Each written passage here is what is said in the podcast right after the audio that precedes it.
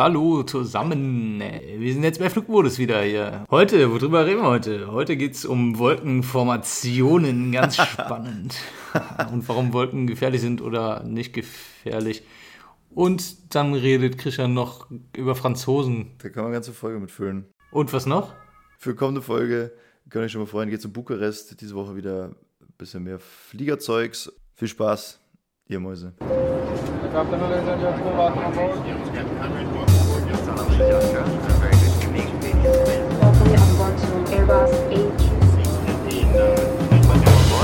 Airlines flight MH4 from Kuala Lumpur to London. flight time of 6 hours and uh, 35 minutes.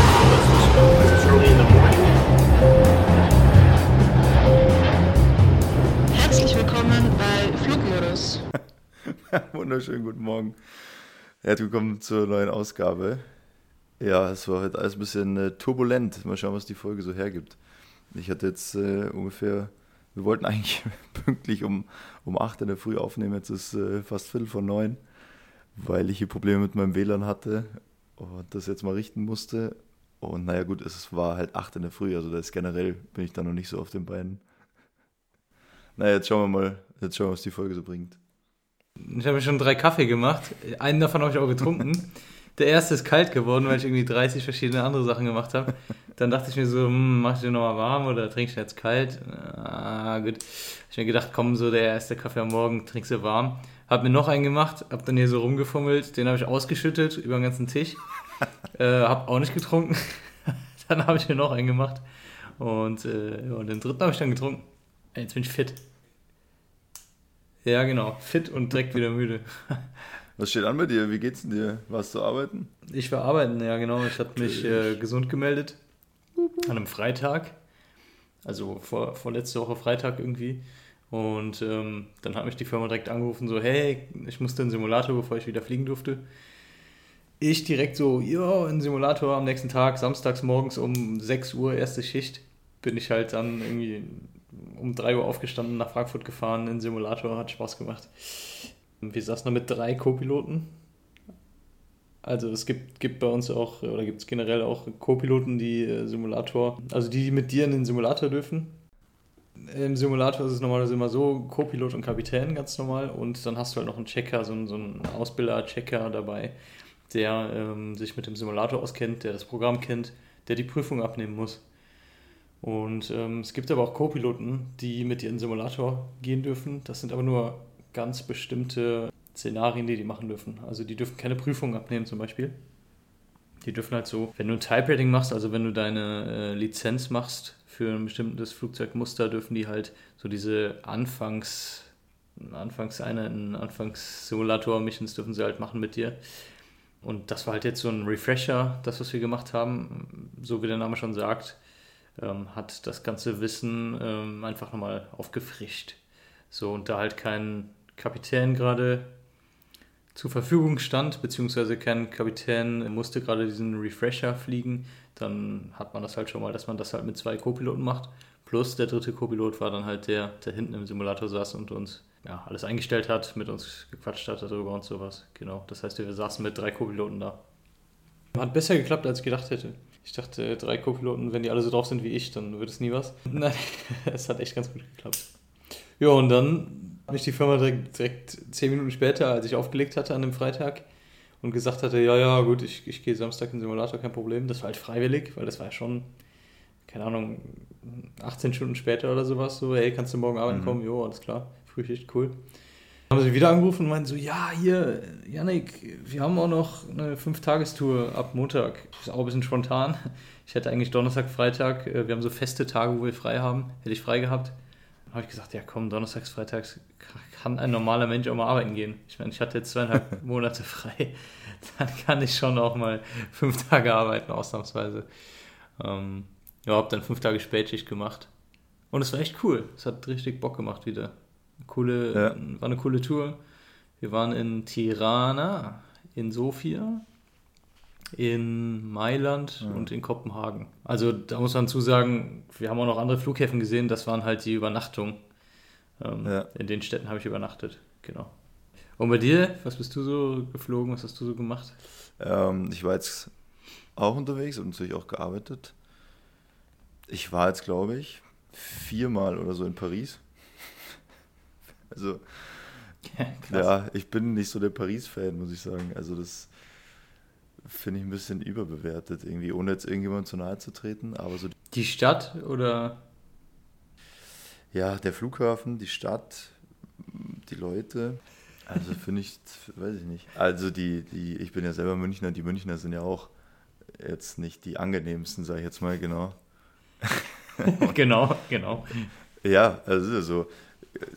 Hier am Oktoberfest, wenn du da im falschen Zelt landest oder so, da denkst du auch, was ist denn hier bitte los? Das soll doch Spaß machen. Und dann sind da nur irgendwelche, irgendwelche Abteilungsleiter, die dann da rumstehen und, keine Ahnung, da erzählen, wie wichtig sie sind. Naja, und irgendwie bei Frankreich nervt mich halt, dass die einfach immer Französisch reden. Also wenn jetzt jemand, wenn jetzt jemand, weißt du, wie ich meine? Wenn jetzt jemand nach Deutschland Das ist kommt, geil, ey. wenn jetzt jemand nach Deutschland kommt und dann kennt er sich nicht aus, obviously, weil er kein Deutsch spricht, so wie ich in Frankreich, dann gehe ich doch nicht hin und laber den auch noch auf Deutsch voll, sondern dann versuche ich doch, äh, dem auf Englisch weiterzuhelfen. So, weil das ist Wenn, einfach wenn du das, Englisch kannst, sich, ja. ja, genau, wenn ich Englisch kann. Und wenn ich kein Englisch kann, dann versuche ich doch mit, mit dem Handy oder irgendwie mit Händen und Füßen dem zu erklären, wo er hin muss. Ja, aber das passiert halt nicht.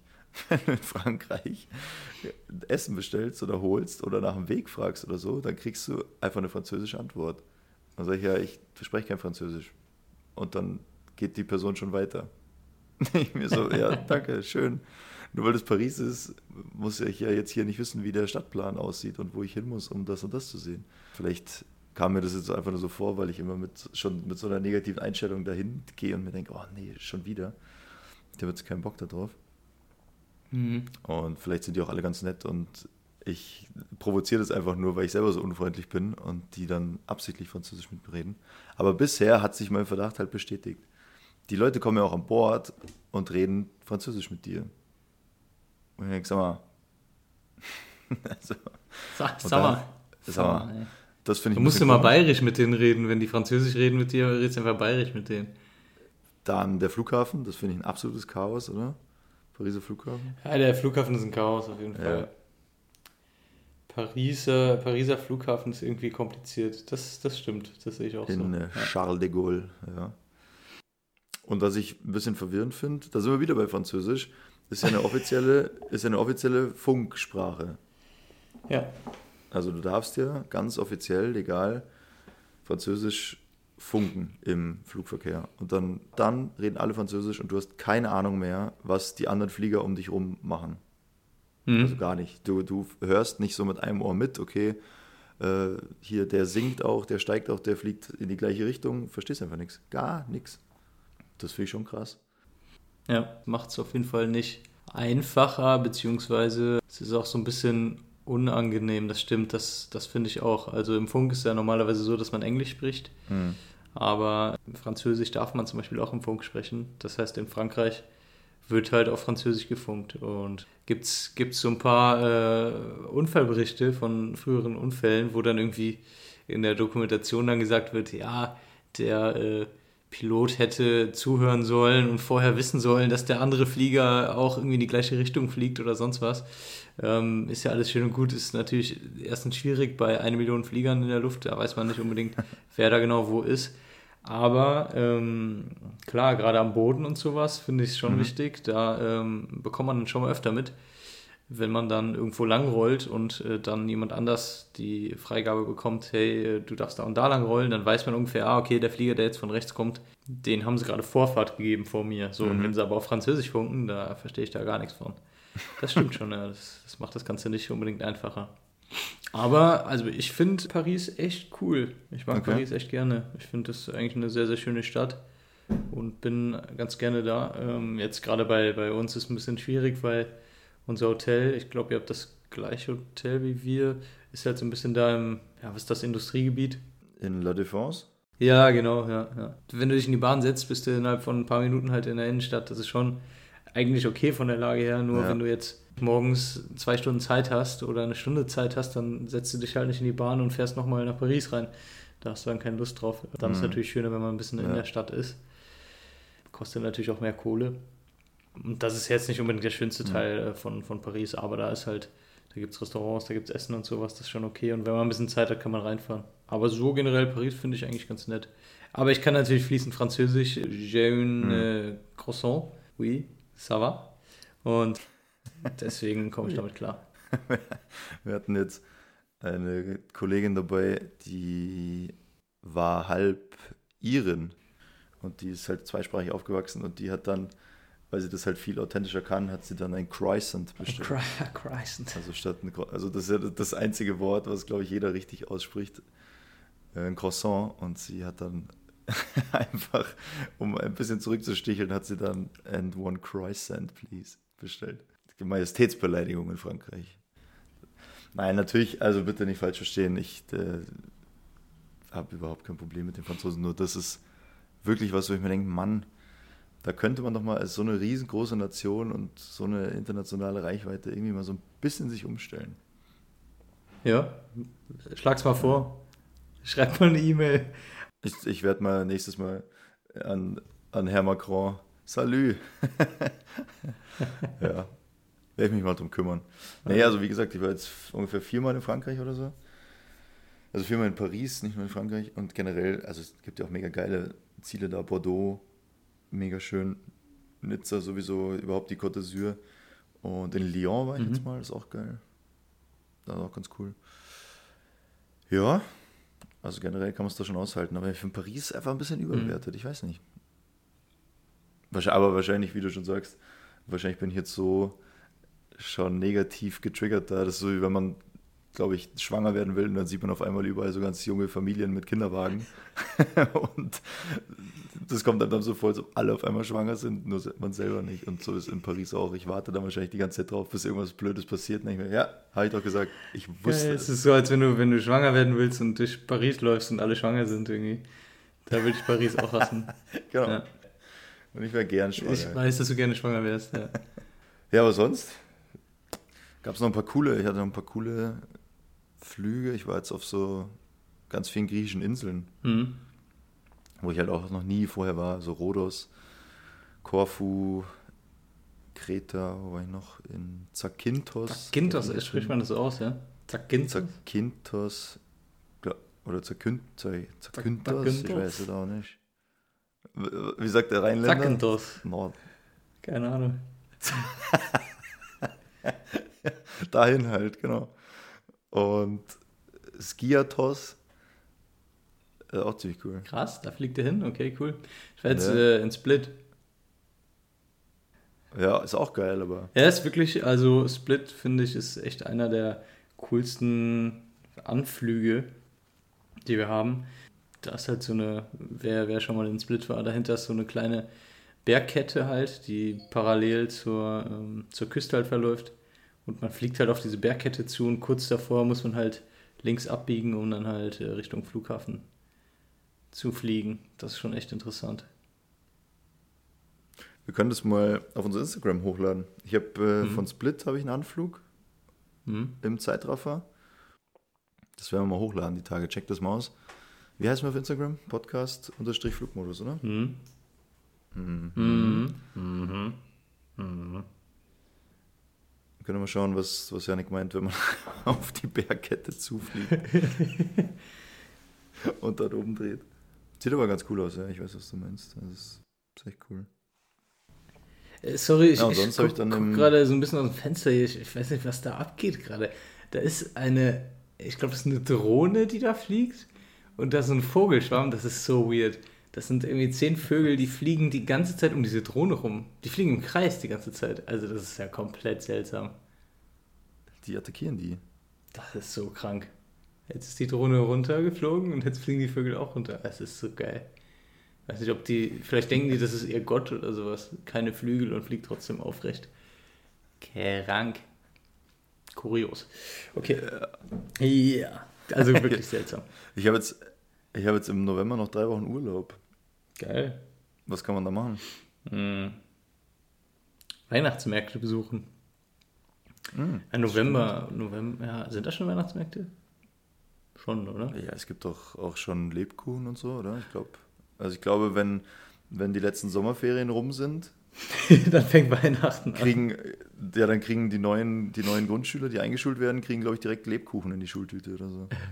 Geil. Fließender ist direkt, da darf keine Pause sein dazwischen. Ja, genau, Die muss Sommerferien sind zu Ende, zack. verkauft Lebkuchen. schlagen. Das Ja, genau.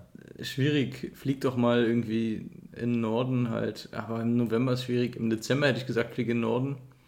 Und äh, guck dir da ganz entspannt Weihnachtsmärkte an und äh, fahr mal in Norwegen so ein bisschen durch den Schnee mit so einem Schlitten. Hm. Und geh in die Ja, das Sauna. Ding ist halt, in Norwegen ist ja, da ist ja gerade mal vier Stunden hell. Das ist doch perfekt. Ist voll gemütlich. Kannst du Bücher lesen, doch im Schnee rum, rumspielen. 20 Stunden schlafen, vier Stunden wach. ja. Hä, wie geil. Da kommst du komplett erholt. Kommst du nach Hause wieder. Ey, ähm, ja, so eine Schlittentour oder so würde ich gerne mal machen. Voll, ja, ist doch cool. Guckst ein bisschen äh, Polarlichter. Ist ein bisschen was äh, wieder so ein spannendes Halbwissen erzählen, wenn du Bock hast. Ja, mach doch mal. Hm. Ich wollte nämlich über Wolken sprechen.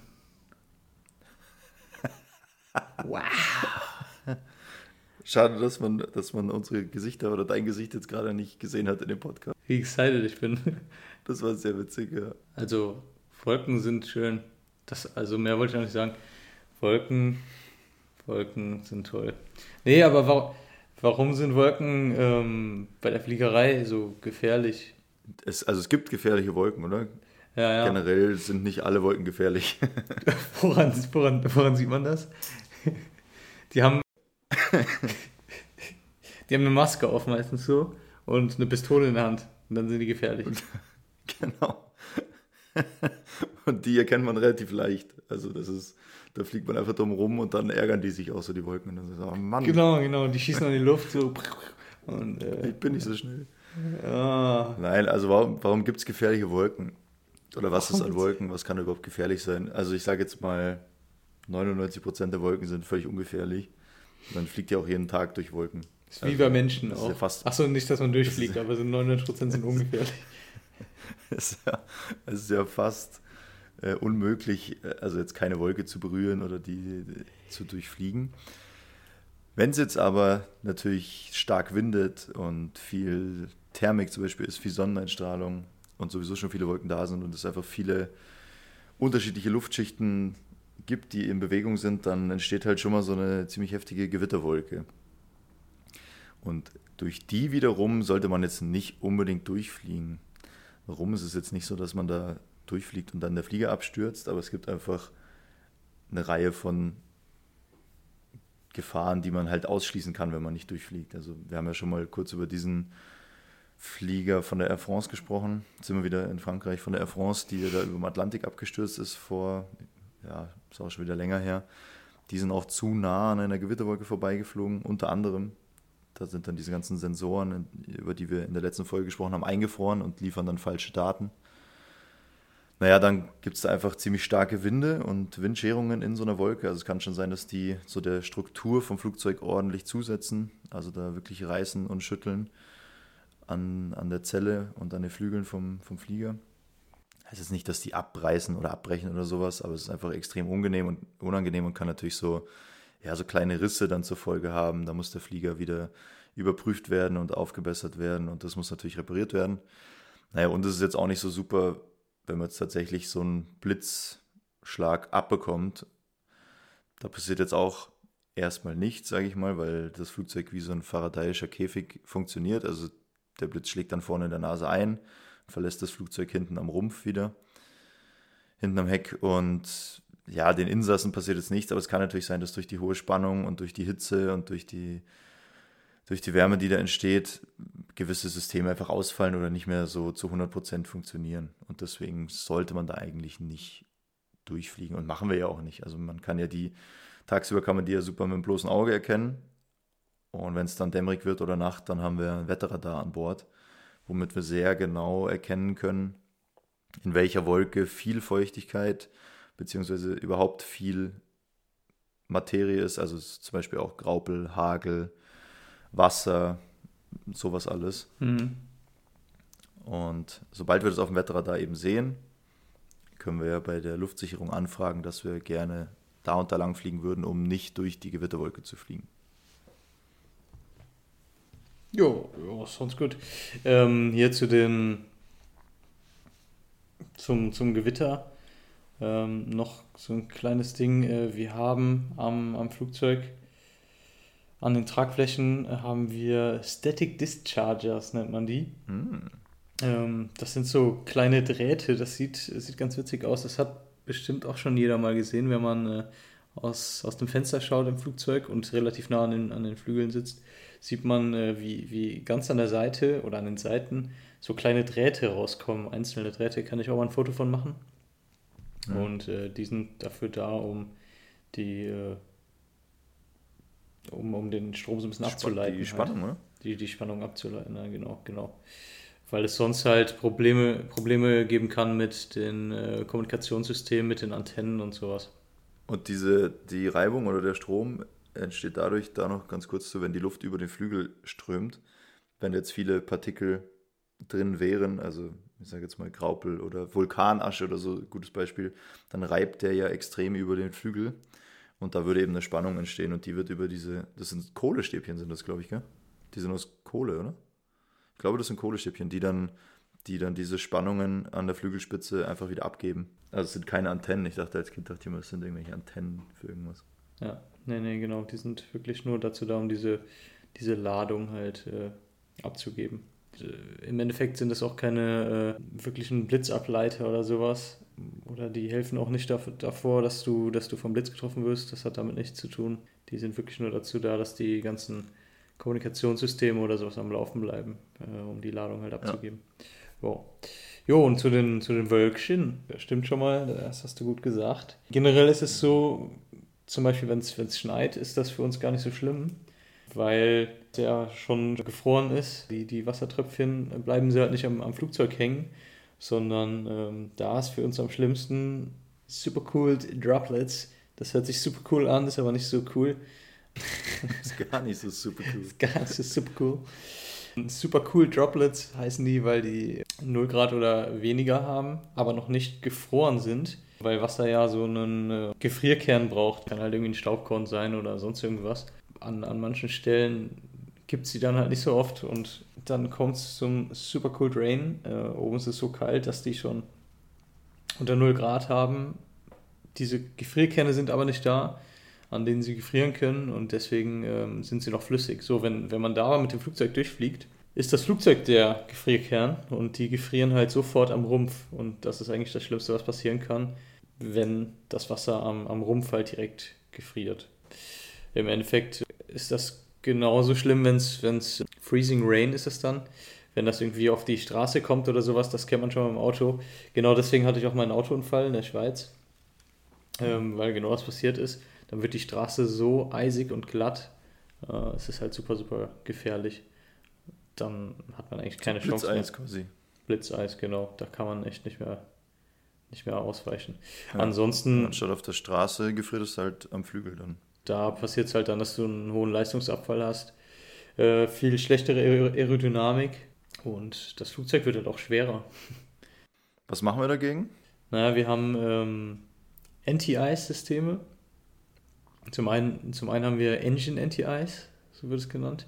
Und dann haben wir noch Wing Anti-Ice, das heißt, äh, die Cowlings vom Engine, also vorne diese, die, die Front von, von, dem, von den Triebwerken, die können wir erhitzen, dass sich da kein Eis ansetzt. Und äh, vor allem, was halt noch, noch wichtiger, ja, beziehungsweise noch wichtiger stimmt nicht, aber was auch genauso wichtig ist, sind äh, vorne die Leading Edge, also die, ja, die Vorderseite vom, vom Flügel, die können wir auch heizen. Das sieht man dann echt ganz cool. Wir haben vorne, ganz vorne am Cockpit so einen kleinen Indicator. Das klingt jetzt erstmal kompliziert. Das ist im Endeffekt so ein kleines Stäbchen. Und wenn wir dann durch eine Wolke fliegen, siehst du an diesem kleinen Stäbchen, dass sich da halt, äh, ob sich da Eis gebildet hat Ja. vorne an diesem Stäbchen. Ja. Mehr ist es nicht. Wir, wir leuchten da mit der Taschenlampe drauf. Und dann sieht man, ob sich da Eis gebildet hat oder nicht. Wenn sich da Eis gebildet hat, dann hat sich halt an diesen Leading Edges von den Flügeln auch Eis gebildet normalerweise. Und dann machen wir das Wing Anti-Ice an. Dann sieht man richtig, wie das so abplatzt von den Flügeln. Wir machen das über heiße Luft. Also wir nehmen Luft aus dem Triebwerk und äh, lassen die da über die Vorderkante von den Flügeln eben drüber gleiten. Und ich habe ja schon mal erzählt, dass ich früher ein anderes Flugzeug geflogen bin noch. Und bei dem älteren Flugzeug oder bei dem Flieger, den ich davor geflogen bin, Da waren quasi an der Vorderkante vom Flügel waren so Gummiverkleidungen um den Flügel drumherum. Und da hat man Luft reingepumpt und dann haben sich diese Gummivorderseiten einfach so immer in so kurzen Abständen so aufgepumpt und haben das Eis quasi so abgesprengt. Also wie wenn man jetzt so, einen- so einen Luftballon ganz schnell aufblasen würde, dann wird da auch äh, das Eis abspringen davon. So hat das funktioniert. Also es gibt verschiedene Möglichkeiten, das, äh, den Flieger vor Vereisung zu schützen. Wir haben auch äh, Electrical, also äh, über, die, über das elektrische System Anti-Ice. Äh, und zwar ist das halt der Fall bei diesen Pitot-Tubes, bei diesen ganzen ähm, Sensoren und sowas, worüber wir halt letzte Woche gesprochen haben. Das wird alles elektrisch geheizt, äh, und damit da halt kein, kein Eis ansetzen kann. Vorne an den, an den Windschutzscheiben haben wir das auch elektrisch. Haben wir da noch was zu? Nee, ne? So, so Nebel, oder? Genau, da wollte ich auch noch, genau darauf wollte ich auch noch kurz äh, Ja. zu sprechen kommen. Bodennebel ist halt für uns auch sehr gefährlich, weil, Das musst du anders formulieren. Das ist ja nicht gefährlich.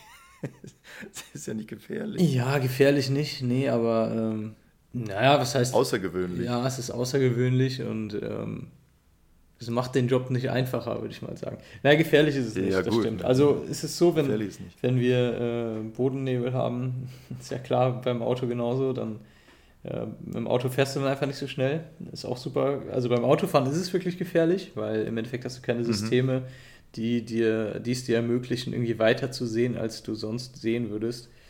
Ähm, Im Flugzeug wird es dann so gemacht, wenn die Sicht zu gering ist äh, für einen normalen Anflug, dann hast du äh, Low, Vis Low Visibility Procedures am Flughafen und ähm, dann ist es so, dass generell halt pro Stunde nicht mehr so viele Anflüge gemacht werden wie sonst. Also die Abstände von den Flugzeugen werden halt vergrößert, damit da halt nichts passieren kann, damit die Sicherheit halt erhöht ist. Das ist auch der, der einzige Fall, wo wir nicht selber das Flugzeug landen, sondern der Autopilot landet. Weil wir halt selber nicht sehen können und der Autopilot macht das dann so genau. Genau. Also wie, man muss sich das so vorstellen, dass man wirklich theoretisch bis zu einer Sicht von null Metern und der Flieger da natürlich trotzdem landen kann, weil der Flieger muss ja nichts sehen, der braucht ja nur die entsprechenden Signale und technische Ausstattung, um das Flugzeug zu landen. Der muss ja nicht nach draußen schauen können und ob es jetzt da neblig ist oder nicht, ist ja für einen Autopilot egal. Ja, und wie du schon gesagt hast, also der macht das schon, macht das schon sehr, sehr gut. Warum machen wir das dann nicht immer, könnte man ja eigentlich sagen. Also warum landet nicht immer der Autopilot? Naja, der Autopilot kann halt zum Beispiel nicht so gut landen bei, bei Seitenwind oder generell bei viel Wind kann der Autopilot nicht gut landen. Ähm, Und da muss man schon sagen, da sind die Limits zum ersten nicht so groß äh, wie die Limits, bei denen wir landen dürfen. Und da macht der Autopilot das auch nicht so gut, wie wenn man von Hand landet zum Beispiel. Ähm, ja. Gleichzeitig natürlich, du hast es schon angesprochen, die Staffelung von den Fliegern wird größer, also der Verkehr ist nicht mehr so dicht, sondern da muss ordentlich äh, Abstand gehalten werden dazwischen. Die Flugzeuge am Boden äh, können natürlich auch nicht so schnell zwischen den Landenden wieder starten. Da muss man immer mehr Abstand zueinander halten, auch am Boden, also weil dieser Bereich von den ganzen Sensoren, die an so einer Landebahn stehen, die den Anflug ermöglichen, da soll einfach sichergestellt werden, dass die auf keinen Fall gestört werden. Das heißt, die Flugzeuge müssen weiter weg von der Landebahn warten, bis sie starten können. Ja, und wie gesagt, also glaube ich, das Wichtigste ist, dass ja schon jede Landung für uns auch ein Training ist. Also klar können wir das, aber es schadet ja nicht, wenn man das einfach oft macht, weil es kann ja sein, dass zum Beispiel der Autopilot ausfällt oder zum Beispiel man an einem Flughafen ankommt, wo jetzt die Bedingungen nicht so gut sind, wo der Autopilot gar nicht landen könnte. Lauter so Sachen. Und dann ist es natürlich gut, wenn man, wenn die Piloten fit sind, weil sie selber oft landen und das quasi oft trainieren. Also es hat schon viele Vorteile, dass das nicht immer der Autopilot macht. Gerade wo du gesagt hast, bei Seitenwind, ich war jetzt bei diesem Ignaz-Sturm, war ich arbeiten. Hast du nicht mitbekommen? Dieser Sturm, der Ignaz hieß der, Hieß der so, ja, ich war auch da fliegen, aber keine Ahnung, wie der, wie der hieß. Ähm, ja. Ja, Da war ich wie auch war es fliegen, in ja. Frankfurt? Windig. Ja.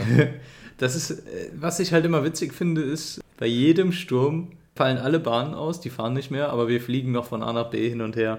Ja. Ähm, ja, ist schon, schon krass eigentlich. Ja, es ist auch nicht ungefährlich. Also wenn du richtig starken Wind hast, besonders turbulenten Wind, ähm, böigen, böigen Wind, dann kann es schon relativ gefährlich werden.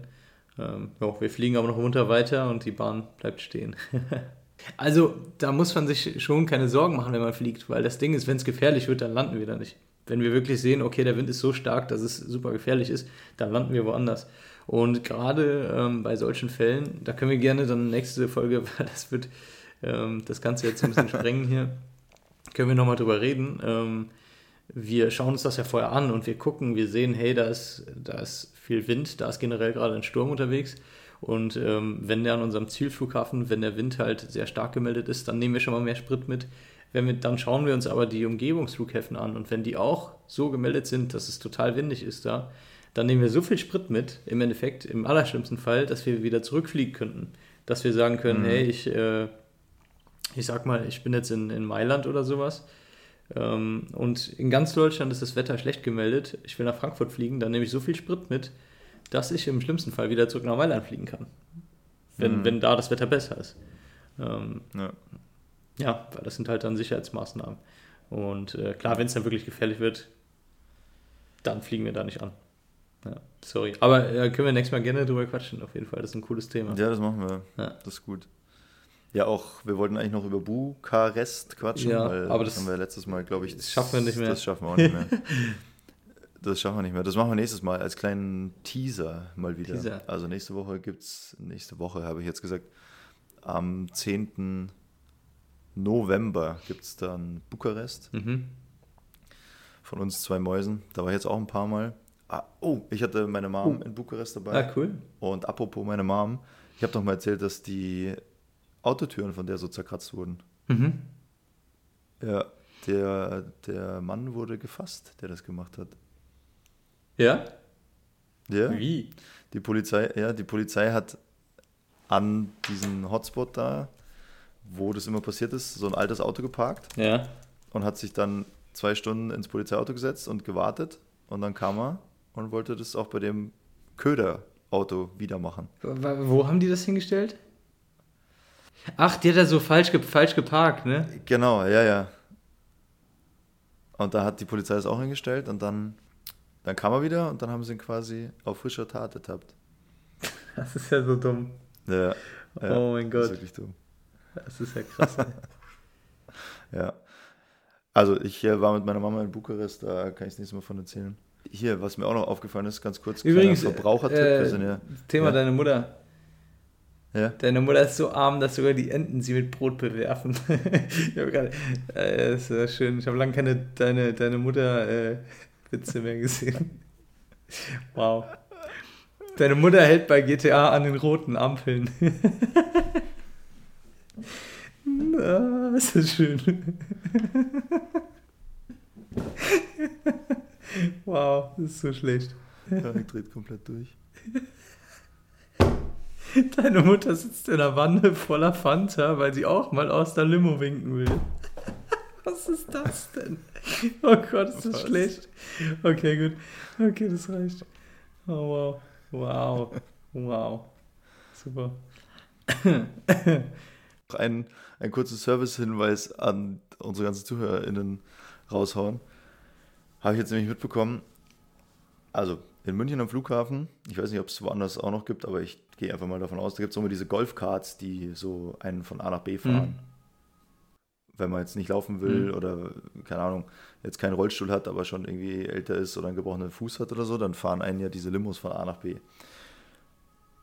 Und jetzt habe ich rausgefunden, die wollen einfach, die schicken dir einfach hinterher dann eine Rechnung dafür. Geil. Die wollen, die wollen dann deine Bordkarte sehen, dann schreiben die sich den Nachnamen auf, auf welchen äh, Flieger du geflogen bist. Und dann äh, finden die daraus, naja, finden die deine Anschrift raus. Was kostet das? Und schicken dir eine, ja, also ich habe das jetzt nur gehört, ich weiß nicht, was so eine einzelne Fahrt kostet, aber ich schätze mal einfach eine Pauschale. Egal, ob du jetzt von A nach B fährst oder nur ans Gate nebenan. Hm.